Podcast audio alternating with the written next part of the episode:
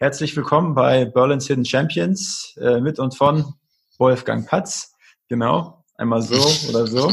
Äh, heute zu Gast ist der, der Lars Wolf. Er ist äh, Risikomanager und macht das schon seit, äh, seit, seit Ewigkeiten. Und äh, ja, was er genau macht, wird er uns jetzt äh, in, in dieser epischen Podcast-Folge erklären. Aber erstmal moin moin, Lars. Moin moin. Welcome to Berlin's Hidden Champions with Wolfgang. Perfect.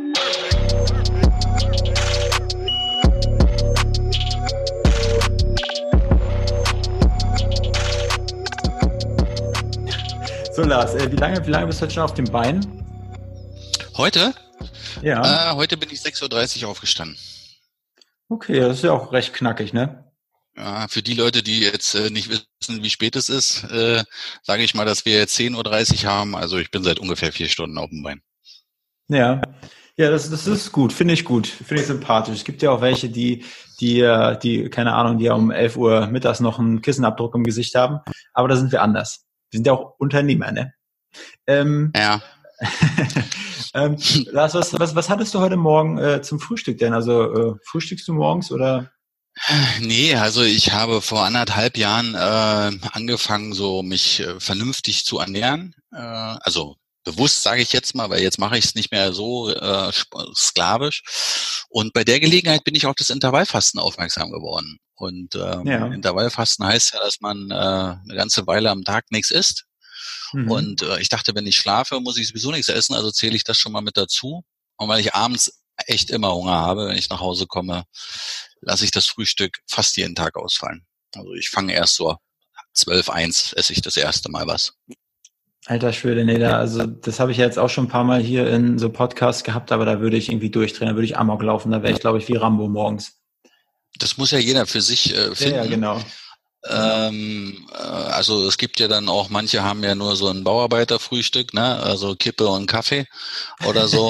ähm, ähm, da habe ich, ja, also es fällt mir am leichtesten dann nichts zu essen, sage ich jetzt mal. Ich kann auch frühstücken, also zum Beispiel, wenn wir uns zum Unternehmerfrühstück, das ist ja schon um sechs treffen, da esse ich dann einfach auch irgendwas, weil es mir sonst auch zu lange. Ne? Aber das ist so dieses Teilfasten, Intervallfasten halt. Lars, Lars, du bist ja, du bist ja Familienvater. Wie, wie, viel, wie viele Kinder hast du, wenn ich fragen darf? Zwei äh, in den spannenden Alter 11 und 15 Jahre. Ja, und das ist ein interessantes Zwei Alter Wochen. gerade. Ja, ja. aber ich glaube, jedes Alter von Kindern ist interessant, aber äh, ja, jetzt stoßen bei beiden schon die Haare an die Schlüpper, wie man so schön sagt. Da ist also schon viel Adrenalin im Spiel. Hm. Ja. Und ähm, also schaffst du es dann noch als Familienvater, dich mal sozusagen mit deinen äh, Kumpels zu treffen und mal abends in eine Bar zu gehen, beziehungsweise wenn du in einer Bar bist, was, was bestellst du in der Bar? Ja, das ist ja eine von deinen Standardfragen. Also habe ich auch schon überlegt, was ich da antworte. Also ich gehe tatsächlich nicht mehr oft in die Bar, ähm, weil ich versuche so Zeit mit Menschen zu verbringen und in der Bar bist man dann halt ziemlich abgelenkt. Aber manchmal mache ich es eben und äh, ich trinke dann schon mal gerne einen Cocktail. Nun muss das immer irgendwie was was Herbes sein. Also Drachenblut oder so oder irgendwas mit Tonic oder sowas. Hm. Und äh, jetzt, da du dich ja gut vorbereitet hast, weißt du, was jetzt gleich für eine Frage kommt. Ja, wahrscheinlich. Genau. Ja, Lars, was, was für Leute inspirieren dich? Oder gibt es, ja, was für Leute inspirieren dich? Gibt es ein Zitat, das du immer nutzt oder das wie Arsch auf einmal zu irgendeiner Lebenseinstellung passt, die du hast? Naja, äh, ich habe sehr viel mit Verkäuferweisheiten zu tun und also ich kenne einen ganzen Sack voll äh, äh, Zitate. Und ich finde, so ein Zitat muss immer auf die richtige Gelegenheit und die richtige Chance passen. Ähm, aber mir ist dann tatsächlich eins eingefallen, was ich sagen kann. Das hat mir meine liebe Oma gesagt, ja, ähm, die ja leider schon tot ist und äh, die hat immer, die kommt aus Dresden, ne? deshalb hatte die so einen so einen schönen Dialekt und die hat immer gesagt, Junge, also äh, Junge und wenn sie einen lieb hat, eben Junge. Und dann hat sie gesagt, äh, Junge, ehrlich wert am längsten. No? Ehrlich wert am längsten. Ja, äh, sie hat auch ein anderes Zitat gehabt, aber das ist natürlich, weil ich ein Kind war. Sie hat gesagt, und immer schön folgen, no, wenn Mutti was sagt. ähm, äh, ja, das äh, fällt mir nicht so einfach. Also ich habe dann schon manchmal meinen Kopf, aber so dieses ehrlich wert am längsten finde ich ist auch eine gute Lebenseinstellung. Äh, ich äh, verwende selten Ausreden und das bringt einfach nichts, weil man sich dann überlegen muss, wem hat man was erzählt und so weiter. Das funktioniert einfach nicht. Und, und so halte ich es auch mit meinem äh, geschäftlichen, aber eben grundsätzlich auch in meinem privaten Bereich, dass ich sage, was ich kann. Wenn ich etwas nicht sage, sage ich das auch. Schön ist immer, wenn man das auch vorher weiß und nicht hinterher, ne, hetzte mal. Ja. ja. Aber das ist das Thema, was ich so bei Zitaten so sagen kann. Das hat mich geprägt, was die Oma da gesagt hat. Okay. Mhm. Gut. Ähm, ja, Lars, vielen Dank für die erste Beantwortung der drei Fragen. Jetzt haben wir, jetzt wissen wir eigentlich mal so äh, quasi auf persönlicher Ebene, wer Lars Wolf so ein bisschen ist, äh, mit familiären ja. Hintergrund. Jetzt kommen wir zum Herzstück. Ähm, Lars, ja, erzähl mir einfach, äh, wie du zu dem gekommen bist, was du jetzt machst. Also äh, war das schon immer dein Wunsch, ähm, Risikomanager zu werden? Äh, genau, deine, ich hätte auch gerne so ein paar, ähm, so ein paar Hürden, die du meistern musstest auf dem äh, Weg äh, zur Selbstständigkeit oder in der Selbstständigkeit und einfach deine Learnings. Das würde ich mhm. jetzt mal gerne von dir hören. Also ich äh, glaube, keiner wacht damit auf, irgendwann in der Schule und sagt, Versicherungsvertreter möchte ich werden. ja. Ähm, bei mir kommt auch noch dazu, dass ich tatsächlich äh, in der Wende quasi 19 Jahre alt war. Ich war bei der Armee damals, äh, hieß es bei uns im Osten, jetzt sagt man ja beim Bund und äh, musste, wollte eigentlich studieren. Ne? Das äh, hatte ich mir quasi erarbeitet. Ich wollte Kernkraftwerkstechnik studieren am Arsch der Welt. Das äh, andere nennen das Zittau. Und äh, ja, das war für mich einfach dann ganz weit weg und die ganze Perspektive war ja, es war ja alles neu. Und insofern äh, wollte ich das nicht mehr machen und bin dann äh, in die Finanzdienstleistungsbranche reingeraten. Wie viele in der damaligen Zeit über einen Strukturvertrieb. Also andere Leute haben sehr viel Geld verdient von dem, was ich gemacht habe. Und ähm, ja, so bin ich da irgendwie reingeraten und bis heute noch drin. Und ähm, ja, du hast gesagt Hürden. Damals war das ja eine, sozusagen eine, eine Goldgräberstimmung, weil man ja wirklich da 17 Millionen Leute neu dazu bekommen hat, die dann bearbeitet werden mussten, äh, wo auch unheimlich viele Leute schlechte Erfahrungen gemacht haben, weshalb das Bild des Versicherungsvertreters mit Sicherheit nicht besser geworden ist in der Zeit. Mhm.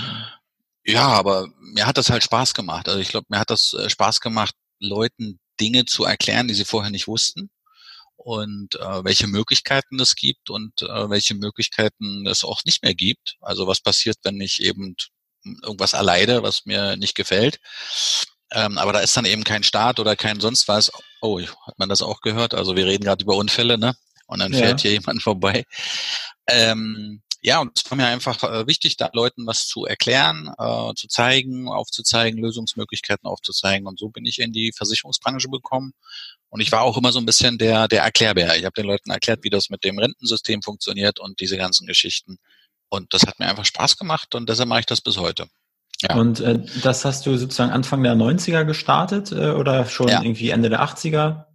Nee, äh, 1989 äh, war ich noch bei der Armee und dann 1990 habe ich dann tatsächlich angefangen, auch gleich mit Selbstständigkeit ja. und auch nach drei Jahren richtig auf dem Boden aufgetrumpft und bin dann ins Angestelltenverhältnis äh, gewechselt äh, habe dann auch den, die Idee mit dem Studium hat mich immer noch so ein bisschen verfolgt. Wenn du irgendwann mal groß und äh, stark bist oder alt und gebrechlich, wie auch immer, und dann zurückguckst und sagst, du hast nicht studiert, obwohl du die Chance hättest. Und dann habe ich eben neben dem Beruf angefangen zu studieren, habe dann mhm. Wirtschaftswissenschaften studiert an der Fernuni Hagen. Später habe ich dann hier in Berlin an der Fachhochschule für Ökonomie und Management studiert und äh, ja, habe das Wissen dann versucht, in meine Firma, äh, in mein Unternehmen einzubringen, wo ich angestellt war. Ja, das wollte ich gerade fragen, ob dir das nochmal, ob dir das sozusagen, also jetzt meiner Ansicht nach, also ich habe halt nie wirklich äh, irgendwie studiert, sowas was in die Richtung. Ähm, ich habe bei mir ist alles Learning by Doing und ähm, sozusagen gleich am offenen Herzen gearbeitet, so habe ich gelernt. Aber hat dir das mhm. nochmal so ein paar Impulse gegeben, die dir für deinen Beruf jetzt so geholfen haben? Oder war es eher so für, für das Ego, dass du sagst, ja, du hast äh, irgendwie deinen Traum jetzt noch äh, erfüllt? Ah, das ist eine schwierige Frage, Wolfgang. Äh, wir haben ja vorhin über meine, meine Kinder geredet und da sage ich eben auch, wie wichtig das ist, in der Schule aufzupassen. Ja. Und du sprichst das an. Ich glaube, alle Leute, die studiert haben, wissen, dass man von dem, was man dort gelernt hat, äh, eigentlich 80 Prozent nie wieder braucht. Ja. Ähm, aber ich bin heute noch der Meinung, dass man das, die Art und Weise, wie man Wissen sich aneignet, dass man das irgendwie in der Form sehr gut lernt. Ja, ähm, ja das stimmt, da ist was dran. Na, also das, das lernt man irgendwie. Dadurch, dass ich neben dem Beruf studiert habe, war ich auch äh, der Herausforderung äh, gestellt, dass ich Sachen, die ich als Kind total einfach konnte, mir dann sehr mühselig wieder beibringen musste als mhm. älterer Mensch. Ja, und das äh, ist heute noch so. Es ist immer noch schwieriger, aber ich weiß, das kann man machen. Also das war kein Lebenstraum. Das war auch nicht irgendwas auf der Lebensagenda, die abgehakt werden musste. Aber ich wollte es einfach und äh, deshalb habe ich es halt gemacht. Geholfen hat es mir hat, ich glaube, alles hilft einem. Also jeder ja. Mensch ist das, was er jetzt ist, aufgrund der Erfahrung, die er gemacht hat. Und ich glaube auch aufgrund der Schlussfolgerungen, die er daraus für sich zieht. Und insofern hat mir das geholfen, äh, hat mir zumindest nicht, nicht geschadet in irgendeiner Form. Ja, du wolltest ja noch was über meinen Lebensweg wissen. Ich bin ja dann irgendwann, habe ich dann ähm, mehr mit dem Vertrieb zu tun gehabt. Das war für mich also sehr, sehr spannend, das technisch zu sehen. Ich war dann in, so einem äh, Versicherungsunternehmen, äh, die dort dann eben den Vertrieb organisiert haben. Ich habe auch sehr, sehr viel gelernt, sehr viele spannende Leute kennengelernt, auch wie Leute ticken und ähm, woran man das erkennt, was einem nützlich ist und nicht nützlich. Das fand ich alles super interessant. Ich habe dann da auch gelernt, wie man äh, Mitarbeiter führt, wie man Präsentationen ja. macht und alles solche Sachen. Das war also eine unheimlich spannende und wertvolle Zeit für mich. Und ähm, dann bin ich ja zur Allianz gewechselt, war dort mhm. Vertriebsführungskraft, habe dann irgendwann gesagt, das will ich selber machen. Und das mache ja. ich dann jetzt eben auch schon, oh Gott, seit 2015 ähm, wieder in der Selbstständigkeit. Ja. Ich habe ja gesagt, dass ich ein bisschen auf, den, auf der Nase gelandet bin. Insofern bin ich also auch sehr vorsichtig und äh, ja.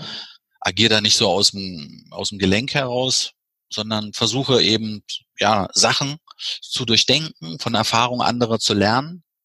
Das ist ja übrigens die, die beste Methode, aus Fehlern von anderen Leuten zu lernen. Ja, ähm, ja so, so war das. Und ähm, wenn ich mir jetzt den Lars äh, Wolf von, von 1990 äh, vorstelle, Ach, äh, ich stelle mir jetzt so vor, du mit so, einem, mit so einem schönen Anzug, der, wo, die, wo, die, wo die Beine noch so weit ausgestellt sind, hier oben schöne Schulterpolster und hast du so einen kleinen Koffer in der Hand gehabt und dann bist du von Tür zu Tür gelaufen. Kann ich mir das so, ist das eine richtige Vorstellung? Ja, so war das damals, genau. Ja, und dann hat man den Kunden gefragt, wen kennst du denn noch? Und äh, fanden sie das gut, was ich gemacht habe? Und wer braucht denn das noch? Genau so war das, ja. Ja. Gut, etwas plump Heute ja. etwas plump, aber äh, im, im, im, im Fakt ist es schon so, ja. dass Leute ja wirklich mit Leuten gerne zusammenarbeiten, die einen guten Job machen und das auch weiterempfehlen. Und ähm, ja, so generiere ich äh, neue Kunden. Die wachsen ja nicht draußen. Das ist ja auch äh, Irrsinn zu sagen, die äh, auch das Internet schafft dir keine Kunden ran. Die wollen ein gewisses, die wollen den Mensch kennenlernen, vertrauen, weil in meinen Berufen muss man Vertrauen haben. Ja. Äh, wir haben noch gar nicht so richtig erzählt, was ich mache. Ne? Du hast ja Risikomanager am Anfang gesagt. Ja, ja. Da, da steigen wir gleich ein. Ich ja. wollte erstmal noch, ich wollte noch einmal, vielleicht kannst du dich an den noch erinnern, deinen Pitch von 1990 an deiner ersten Tür. Hallo. Äh, nee. Äh, nee. das weiß ich, das weiß ich nicht mehr. Und ähm, äh, das, äh, das an die Tür, du klopfst ja auch nicht kalt an die Tür. Du hast ja meistens vorher jemanden angerufen und einen Termin abgemacht. Ja. Also ganz so war es jetzt nicht, äh, dass du dann morgens um acht angefangen hast zu klingeln in meinem Erdgeschoss und hoffentlich aber, um zehn oben durch warst. Ne? Aber war das dann so, du hast dann ja das gute alte Telefonbuch aufgeschlagen und bist dann von ja. A bis Z einmal durchgeradet oder hast du da irgendwie sag ein Schema gehabt? Äh, hast du geguckt, dass da irgendwie Firmen dabei sind, dass da irgendwie so eine Firmenbezeichnung war? Was war dir da am liebsten? Also sowohl als auch. Also manchmal hat man äh, äh, Leute angerufen, die ein Auto hatten, dann hat man Leute angerufen, die in einer, eine Garage hatten, wo man Bezug irgendwo äh, hatte dazu. Also ich weiß ja. es gar nicht mehr so genau.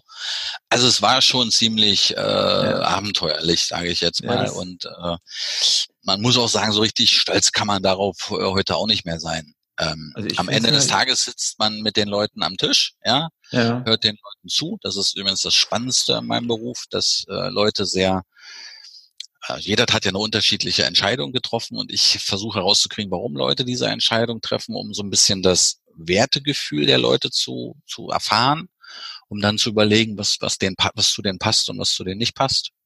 Ja. Und dann frage ich die, wie sie so bestimmte Risiken einschätzen und wenn die für sie interessant sind, sie sagen, ja, ist tatsächlich ein Risiko, würde ich gerne mal wissen, was es kostet, sowas abzusichern, dann suche ich die passende Versicherung dazu raus.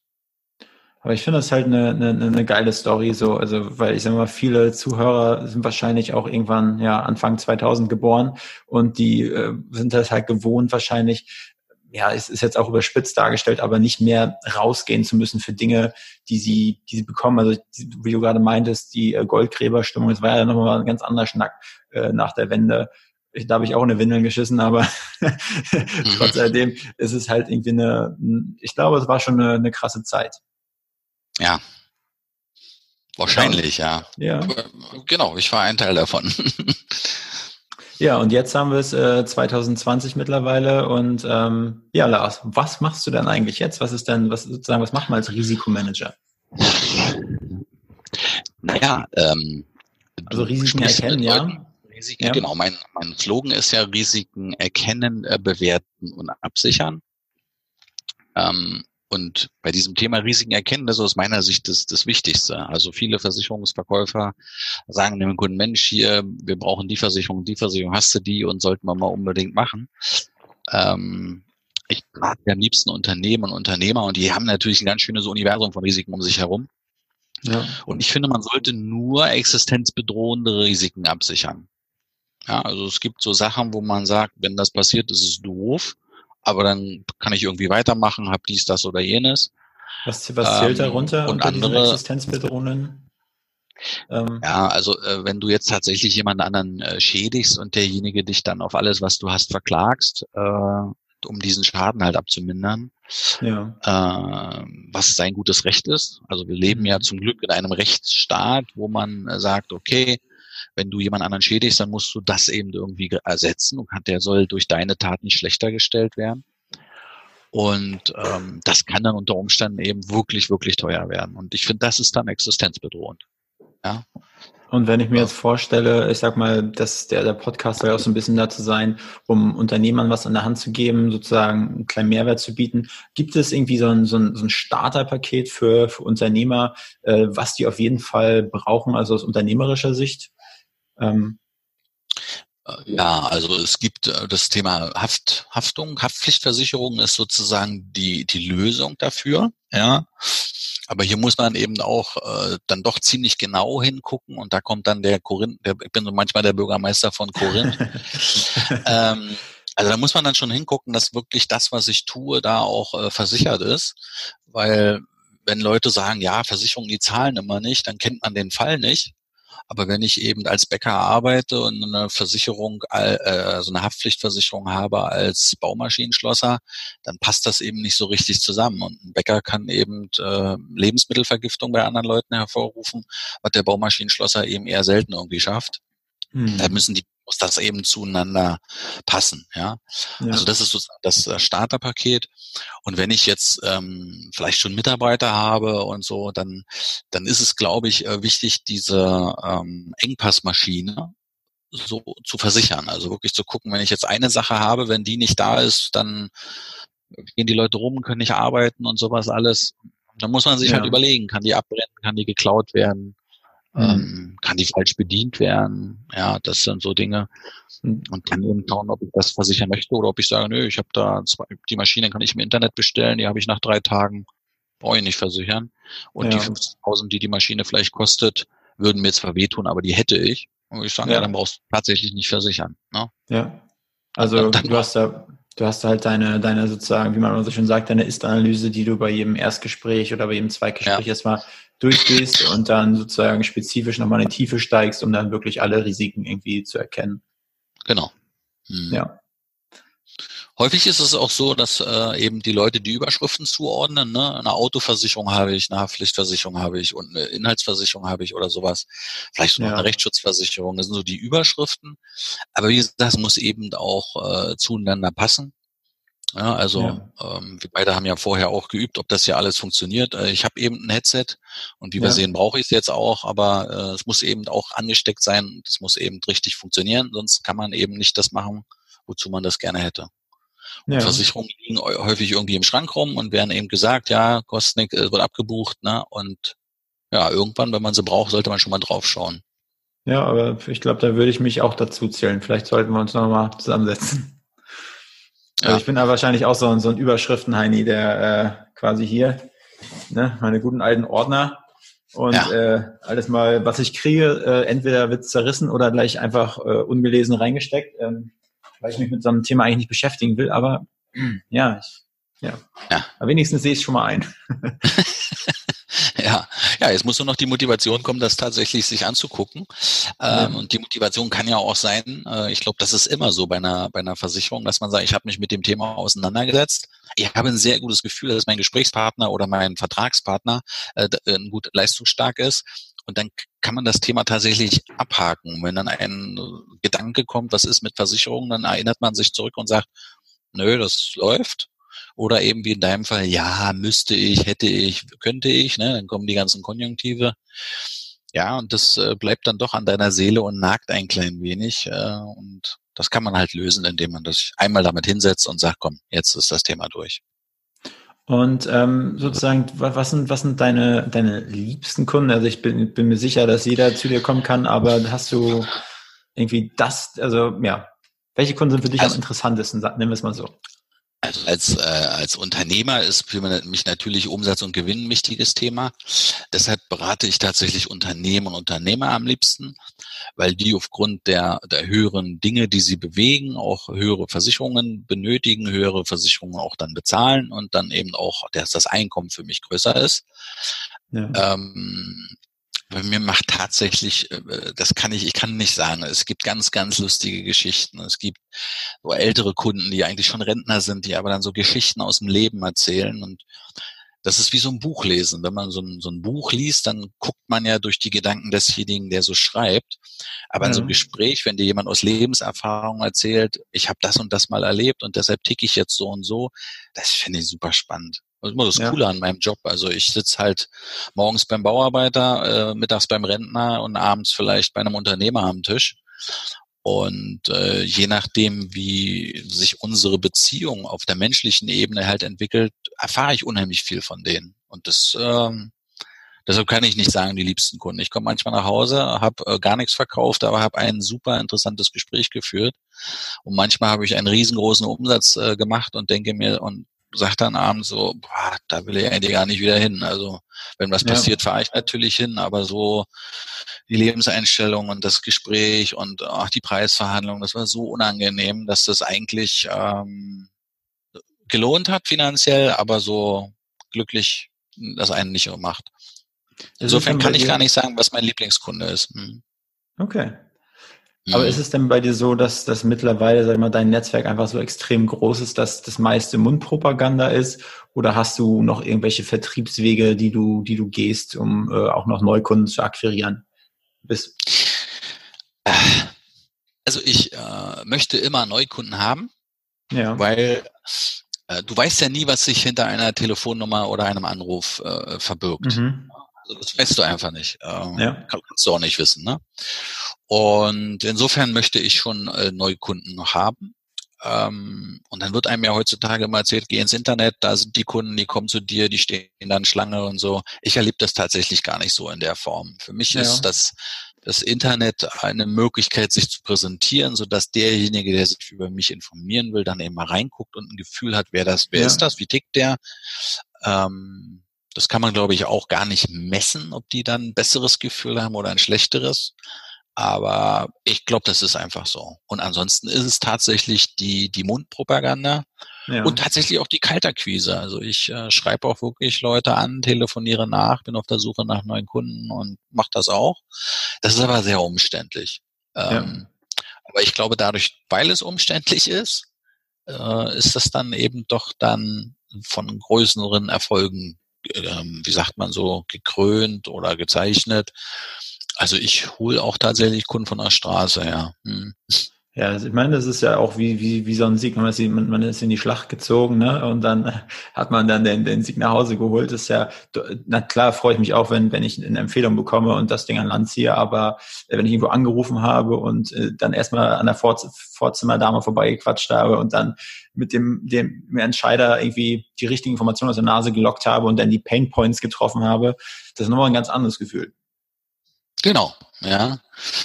Aber das ist auch etwas, was man, äh, ja, ich glaube, die Bequemlichkeit der Leute äh, lässt sich auch solche Chancen liegen lassen und dann muss man eben anders sein. Ne? Also äh, bei der Scania hat mal einer gesagt, diese drei A's und das B, also anders als andere und besser. Ja, und äh, so kommt man dann eben auch zu guten und interessanten Kunden.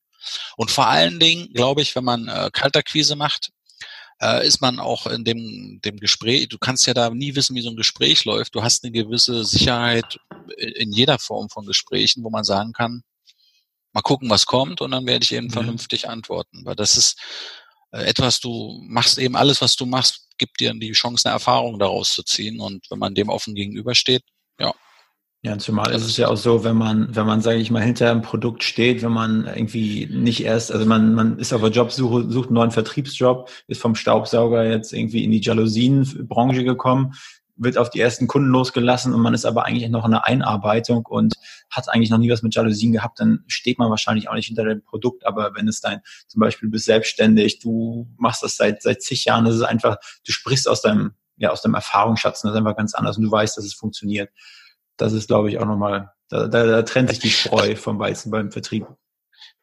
Ja, ich glaube, im Internet kaufen die Kunden Produkte und ja. äh, in, in solchen Gesprächen äh, äh, kaufen die das, den Verkäufer, also das Gefühl, was sie damit verbinden, die Sicherheit, das Vertrauen, die Ehrlichkeit.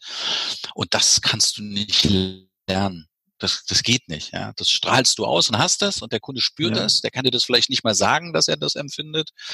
Äh, aber wenn das fehlt, dann hat er so ein Gefühl, wo er dann eben sagt, nee, mach das noch nicht, ich muss noch mal drüber nachdenken, ich melde mich, äh, wenn ich was brauche. Das sind immer diese Sachen, wo du weißt, ja, emotional hast du den Kunden tatsächlich nicht erreicht. Ja? Dann ist ja. es halt so. Aber dann macht es auch keinen Sinn, jetzt noch zehnmal mit dem zu reden, weil für den ersten Eindruck gibt's ja keine zweite Chance und ja, dann ist es so. Und ähm, jetzt eine Frage, ich sag mal, als Unternehmer sollte man ja im besten Fall, wie man immer so schön sagt, jetzt kommt der Klugscheißer raus, am Unternehmen äh, arbeiten ne? und nicht immer nur im Unternehmen. Gibt es irgendwelche äh, großen Next Steps, die du dir vielleicht nochmal für die nächsten zehn Jahre, für die nächste Dekade irgendwie sozusagen vorgelegt hast oder ja. lässt du das alles auf dich zukommen? Also, ähm, ich suche schon seit längerer Zeit einen zweiten Verkäufer ne? also mhm. den ich dann einarbeiten möchte, mit dem ich zusammenarbeiten will. Und da habe ich schon drei Versuche gehabt, die sind alle irgendwie gescheitert. Ja. Äh, das ist für mich einfach zu sagen, es lag an den anderen, ne? aber ähm, war halt so aus meiner Sicht. Am Ende des Tages äh, habe ich den noch nicht und ich gebe das halt nicht auf. Ich suche halt tatsächlich noch äh, jemanden, der mit mir hier zusammenarbeitet. Was und, muss der können? Äh, da muss ehrlich sein und fleißig und lernen wollen. Mhm. Ja. Also keine, keine Altersstufen, wo du sagst, ja erst ab 35, sondern äh, kann auch ein junger, motivierter. Ja. Also, wenn jetzt hier jemand sich angesprochen fühlt oder jemand kennt, dann unbedingt unten machst du bitte einen Link rein, dass die Leute genau. sich melden das, können. Dass, deshalb, ich, äh, ich nenne ich, ich nenn Berlin's Hidden Champions ja auch die Mehrwertschleuder. Und so ja. für, für dich ein Mehrwert, du, vielleicht hört da jetzt einer zu und äh, ja, für die anderen auch. Win-win, ja. ne? Win-win. Genau. ja, also das wären so äh, meine Next Steps. Ansonsten ähm, nö, bin ich ziemlich glücklich, so wie es läuft. Ansonsten hätte ich noch eine Frage und zwar, wenn man jetzt, also egal ob gestandener Unternehmer oder noch Frischling, ähm, hast du irgendwie so ein, zwei Tipps für, für, für Unternehmer an der Hand, die man ähm, die, die folgen sollten oder Obacht geben sollten? Obacht? Ja, ähm, also ich habe ja in meiner Zeit als angestellte Führungskraft bei der Allianz vielen geholfen, selbstständig zu werden. In der Versicherungsbranche natürlich. Und eine der wichtigsten Themen ist tatsächlich Steuern. Also äh, mhm. man hat ja die ersten Jahre sehr wenig mit Steuern zu tun und denkt, das, was reinkommt, ist, also Umsatz ist nicht Gewinn, das muss man als erstes sagen, und Gewinn ist nicht Nettogewinn. Das sind so Dinge, äh, wo man sich rechtzeitig äh, drum kümmern sollte. Und ein sehr schönes äh, Bild fand ich, äh, dass man äh, eine Vorstandssitzung mit sich selber führen sollte und man sollte dann tatsächlich einen Finanzvorstand haben, der also von mir aus ein Basecap trägt oder einen Taschenrechner vor sich liegen hat, einen Vertriebsvorstand haben, der also eine rote Krawatte hat und ein Telefon am Ohr. Ja. Und dann eben, wenn man mit Mitarbeitern zu tun hat, tatsächlich noch das Thema Personal eben haben.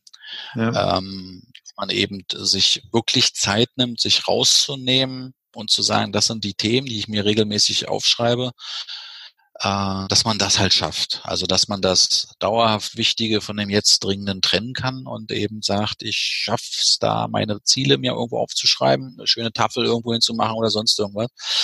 Und da konsequent dran zu arbeiten. Also es ist ja, ist ja eigentlich alles neu, wenn man sich selbstständig macht. Ne? Also ja. wahnsinnig kompliziert. Ähm, man muss sich um den Kunden kümmern, man muss sich um Mitarbeiter kümmern, man muss sich um Behördensachen kümmern, ähm, Ware besorgen in vielen Punkten ne? und ähm, Einkauf machen. Ja, aber, aber es ist wichtig, wie du schon sagtest, welche Ziele hast du selber am und im Unternehmen arbeiten. Also tatsächlich mal auch eine Auszeit nehmen und das zu machen. Bei aller mhm. Hektik, die es irgendwo gibt, wenn man das, ich weiß, dass man das sehr schnell verschiebt, aber ratzfatz sind zwei Jahre rum und dann ist ja. das Finanzamt dann unerbärmlich, will die letzten zwei Jahre rückwirkend haben und das nächste Jahr im Voraus. Das heißt, man muss dann innerhalb von einem Jahr drei Jahre Steuern bezahlen und das ist schon ganz schön fettig, finde ich. Ja. Wenn man da nicht, sich nicht vorher einen Plan gemacht hat, an dem man dann auch so ein bisschen dran ist. Hm. Ja, das Thema hatte ich äh, vor, vor ein paar Podcasts, hatten wir das auch hier. Der, den David kennst du ja auch, David Weber, der hatte sich irgendwie in seiner jungen Karriere äh, auch damit in die Nesseln gesetzt, weil er irgendwie, hatte er gemeint, das Häkchen falsch gesetzt hatte und dann hat er irgendwie Sollsteuer oder sowas äh, auf einmal an den Backen gehabt, einen großen Auftrag von 100.000 und dann musste er mhm. die, die, die Steuer im Voraus gleich abführen und der, der liebe Herr hatte es aber mit der Zahlungsmoral nicht so und dann äh, hat ihn das ausgehebelt. Also Steuer, ja, hm. Ja, also das ist für mich so ein, so ein, so ein Tipp. Und ähm, was auch nochmal wichtig ist, gibt ja viele, die so eine Ich-AG haben, die also nur selber irgendwie arbeiten, tatsächlich vorher mal auch eine Versicherungsprämie auszurechnen. Nicht, weil sie die unbedingt bei mir kaufen sollen, sondern Dinge, die sehr teuer sind, sind offenbar auch sehr risikobehaftet. Und ähm, das müsste man dann eben auch, wenn man Aufträge annimmt oder Preise kalkuliert, dann eben auch einfach mal mit reinrechnen. Ja, also wenn man sagt, hier, ich brauche dafür nur zehn Stunden und hat seinen Stundenlohn und macht dann einen Preis, aber muss eine exorbitant hohe Versicherung bezahlen, äh, dann ja. hat das seinen Grund, warum die so teuer ist. Wenn man die dann nämlich weglässt, sind wir beim Thema existenzbedrohende Risiken wieder. Äh, mhm. Und äh, wenn man sie hat, dann muss man eben vielleicht nachbezahlen. Also das sind so Dinge, wo ich sage, das macht auch Sinn, mal zu überlegen, bevor ich einen Auftrag annehme.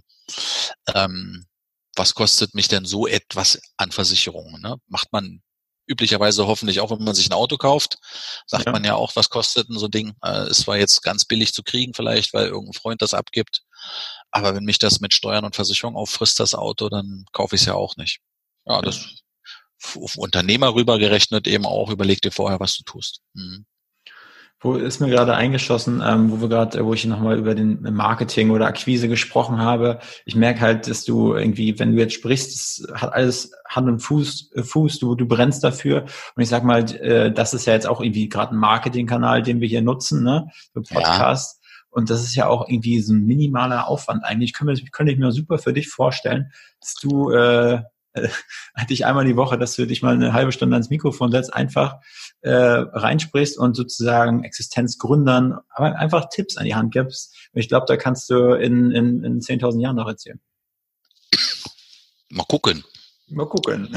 Da, du bist ja da der, der Experte. Wenn sich Leute das angucken und das für die ein Mehrwert ist, dann können wir das gern mal machen, ja. Na klar. Ja, ich kann mir das richtig gut vorstellen. Also, weil vor allen Dingen Versicherungsthema war für mich auch als junger Mensch, als ich meine Ausbildung damals abgeschlossen habe, das erste große Geld verdienen, losgegangen ist, erste Wohnung. Okay, was brauche ich jetzt, ne? Und genauso war es in der Selbstständigkeit ja auch. Und ich glaube, das ist halt echt ein riesengroßes Thema, womit du vielen mhm. helfen könntest. Ja. Ja. Dann ja. schreiben wir uns das mal aus, äh, außerhalb des, äh, dieses Podcasts einfach ja. mal auf die Agenda. Ja, das schreiben wir rauf. Also mhm. äh, der Link äh, für, für Lars, für, für potenzielle ähm, Jobanfragen, für Kundenanfragen packe ich äh, quasi mit in die Show Notes rein. Ähm, ja. Lars, ähm, vielen, vielen Dank, äh, dass du Gast in dem Podcast warst bei Berlin's, Berlin's Hidden Champions. Ich finde, du bist ein äh, waschechter Berlin's Hidden Champions äh, Champion. Und ähm, Jawohl, ja, jetzt sind die äh, Berlin's Hidden Champions äh, nicht mehr versteckt ähm, jetzt bist du in die Sichtbarkeit geraten. Das ist immer sozusagen das Ende einer Folge. Und äh, vielen Dank. Cool. Welche Nummer bekomme ich denn? Äh, du bekommst von der Skala von 1 bis 10, 10 ist das Beste, da kriegst du eine 10 plus, ne?